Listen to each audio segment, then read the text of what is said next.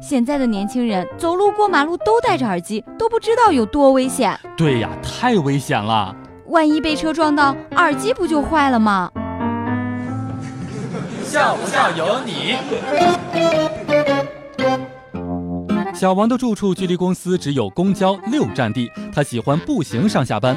有一天，他发现了一个路上手机上网的好方法：抽一个周末，把上下班沿途所有的餐馆、商场的 WiFi 都连上，这样就再也不用担心手机流量的问题了。机智的他就这样被车撞进了医院。关于手机这件事情啊，就拿小米来讲，我强烈建议雷布斯可以给小米加一个防水功能。可以浸泡在水里面，特别的厉害。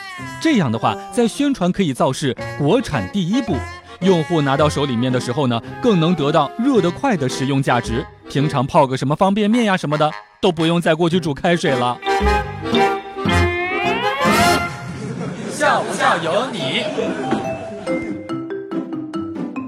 其实我还蛮想问大家一个问题的：你为什么还要求手机像素高呢？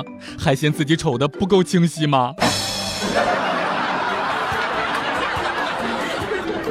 好朋友找人花三千块钱代购了一台 iPhone 七，拿到手之后呀，朋友总觉得是翻新机器，于是决定在电脑上面测试一下。当数据线插上的一瞬间，显示安卓系统正在充电，这一下子再也不用担心是翻新机了。